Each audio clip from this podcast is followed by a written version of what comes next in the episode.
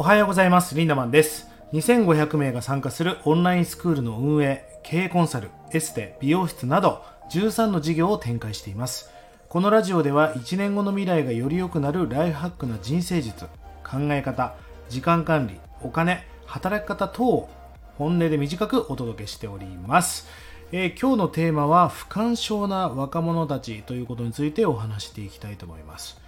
いや本当に不干渉な人が多いんですよ。でこれはなぜこうなってしまったかっていうことを今日お話しますし今日話したことを理解すると今やるべきことやらなきゃいけないことっていうのが分かると思いますんで今日も朝活をしていきましょう。1.5倍速とかでね聞いていただいて全然構いません。集中したら1.5倍速で全然聞けますんで。えーまあ YouTube なんかでね最近まあここ12年でこんな YouTube 多かったですよね。重大発表とかね。YouTube やめますみたいな。でそういうものをこう過激なタイトルを見ると何何何何があったのって言ってやっぱやじ馬根性じゃないけどクリックしてしまいますよね。でインスタの広告とか DM とかでも誰でも簡単にとか絶対に稼げるみたいなものってやっぱクリックされるじゃないですか。まあそのようなちょっとこう釣りというか過激なタイトルキャッチフレーズが非常に多いんですよね。まあこんな過剰な世の中になってしまったからこそ不干渉になるのは当たり前だと皆さん思いませんか？まあ、だからこそなんかそのコンテンツ発信者もどんどんコンテンツを過激にしなきゃいけない。まあ本来映画とか例えば小説っていうのは何かその全部を答えを出すんじゃなくて読み手がそれを汲み取ってどういうことなんだろうっていうことを考察したり推理しながら読んでいくのが面白かったんだけど、まあ、お笑い番組を見たら下にテロップが出てるみたいな。まあものすごくなんて言うんですかね、えーなんか過剰に過保護な何かコンテンツ配信が多いと思うんですよね。効果音を入れなきゃいけないとか。で僕自身もプレゼンはうまい方です。でキャッチフレーズを書くのも得意です。なので、まあ、僕チームでも仕事をしていますが自分のチームっていうのはどうしてもキャッチフレーズがうまいしワクワクする提案ができるからこそワクワクしないとクリックされないみたいな不干渉がどうしても増えてしまうんですよね。まあ、例えば100人ぐらいの、まあ、グループにね、えーこれ読んどいてねって言って例えば記事なんかを URL で貼り付けるじゃないですか。でその記事がクリックされてるのって大体20から30ぐらいなんですね。まあ世の中はロムって言われるリードオンリーメンバーっていうただ見てるだけ読んでるだけっていう人が多いわけですよ。でもロムの人たちに成功者なんか絶対存在しないわけです。直接 DM でねこれは読んどいた方がいいよって例えば LINE なんかするとクリックされるというね。まあ、これまさに不干渉じゃないですか。リンダマンからわざわざ送られてきたやったーみたいなのだ。そういうのがないとクリックしないの？みたいな。いや大事なことしか僕シェアしてないんだけどねみたいな。まあそんなことを日々感じながら生きてるわけですね僕も。例えばその LINE で何かを告知した時になんかすごいやったこんなの見てみたかったこんなセミナー受けてみたかったって思わないとクリックしないとかまあ、ディスコードなんかで情報を配信しても自分にとってすごい強烈なメリットを感じないと反応がないみたいな。これってどうなんだろうなって思うわけですよね。まあ日本にはわびさびという文化があります。もう日本ならではですよね。汲み取るとか。国語でも皆さん、その、例えばこの文章を読んで作者が言いたかったことは何か考察しましょうっていうテストがあったじゃないですか。まあこういう力を養ってきたはずなのになんか最近欠落してる。それはもう皆さんはある意味被害者で世の中に過激な釣り広告とかそういう過激なうーんタイトルとかキャッチフレーズが蔓延してるからみんなが不干渉になってしまってる。まあこれから皆さんがどんなことを意識すればいいかっていうとやっぱり考察していくってことですよね。まあ例えば今日のラジオもこう聞きながらなんで今日こんな話をしてるのかなっていうことを考察してみる。まあ自分だったらこういう内容を話すのにリンダマンとしてはこういうことを話すんだっていう差を埋めていく。とにかく考察をしていく。二つ目は汲み取るですよね。その人は何を言わんとしてるのか。うん、例え話だったりいろんな話をしている中で何を伝えたくてこんなコンテンツを配信してるんだろうってことを汲み取っていく。そして学ぶんではなく研究していく、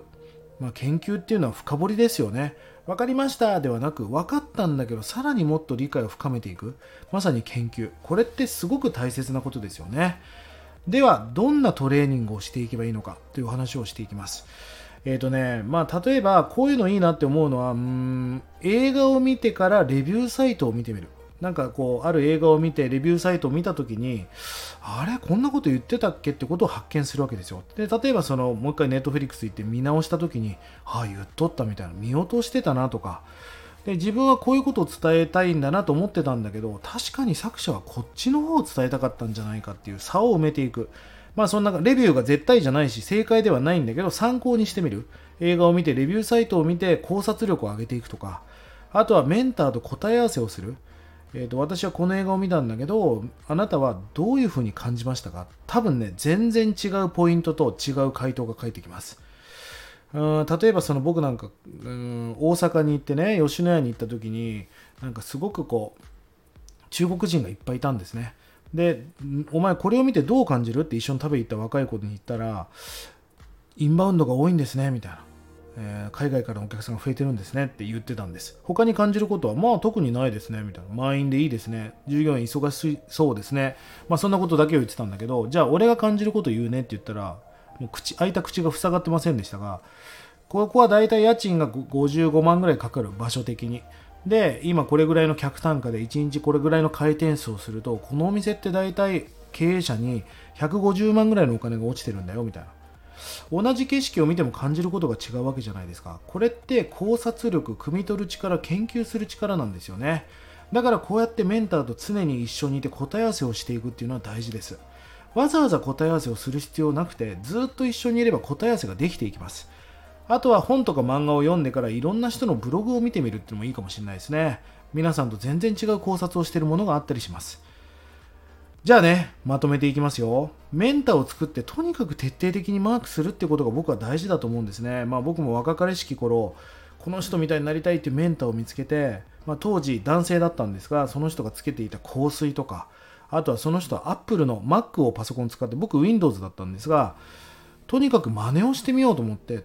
その人が好きな洋服のブランドとか香水とか Mac とかとにかく全部を真似してみたんですねそうしたら、まあ、その人に近づくんじゃないかと思って、とにかく何も考えずに徹底的に真似をしました。この手法をモデリングと言います。まあ、モデルっていうのは真似をするってことなので、もう全てを真似していく。好きとか嫌いっていう価値観を挟むんではなく、その人みたいな生き方をしたいんだったら、もう徹底的に真似をしていく。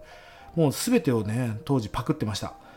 で、撮ってる、結局さ、今みんな撮ってるコンテンツ量が多すぎるんだよね。だから迷うし、頭の中がタイムライン化してしまう。まあ、ツイッターを下から上に永遠に上げてるような感じ、インスタグラムとか。そうすると、大切な情報をパーッと流し見してしまうじゃないですか。見るコンテンツ量が多いから、指を止められない、下から上にどんどんどんどん上げていっちゃうわけですよね。でもその中にあなたの人生を変えうるようなメッセージとかコンテンツがある可能性があるわけですよね。まあだからこそコンテンツ量が多いんだから絞りましょうってことなんです。僕はもうたくさんの人を見るよりも、例えばいろんな本を読み漁るよりも一冊の本を何度も読み返した方がよっぽどトレーニングができるんじゃないかなと思うし野球でいうと監督が2人以上いたらそれはなんか迷いますよねとにかくあなたがメンターを作って徹底的にその人をマークしてその人を徹底的に真似して提案されたことを全部やってみるまあこれぐらいのことを1回3年ぐらいやってみたらまあおのずと人生は100%変わっていくと思います是非ねその辺りを意識して不干渉にならないようにしていきましょう1日30円で学べるオンラインスクールライフハック研究所。1年後の未来をより良くするための学びコンテンツが200本以上上がっています。ぜひこちらもご活用ください。それでは今日も素敵な一日をリンダマンでした。またね